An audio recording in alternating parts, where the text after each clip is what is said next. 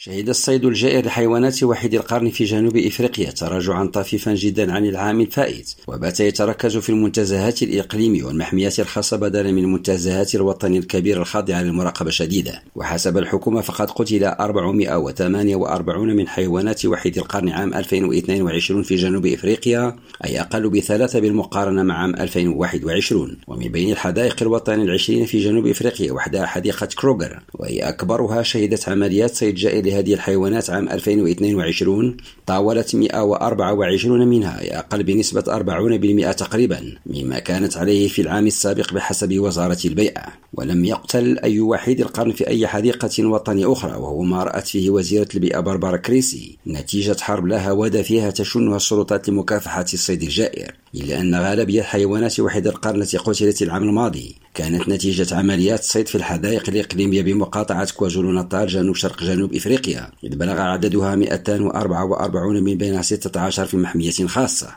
حميد قروط ريم راديو جوهانسبورغ.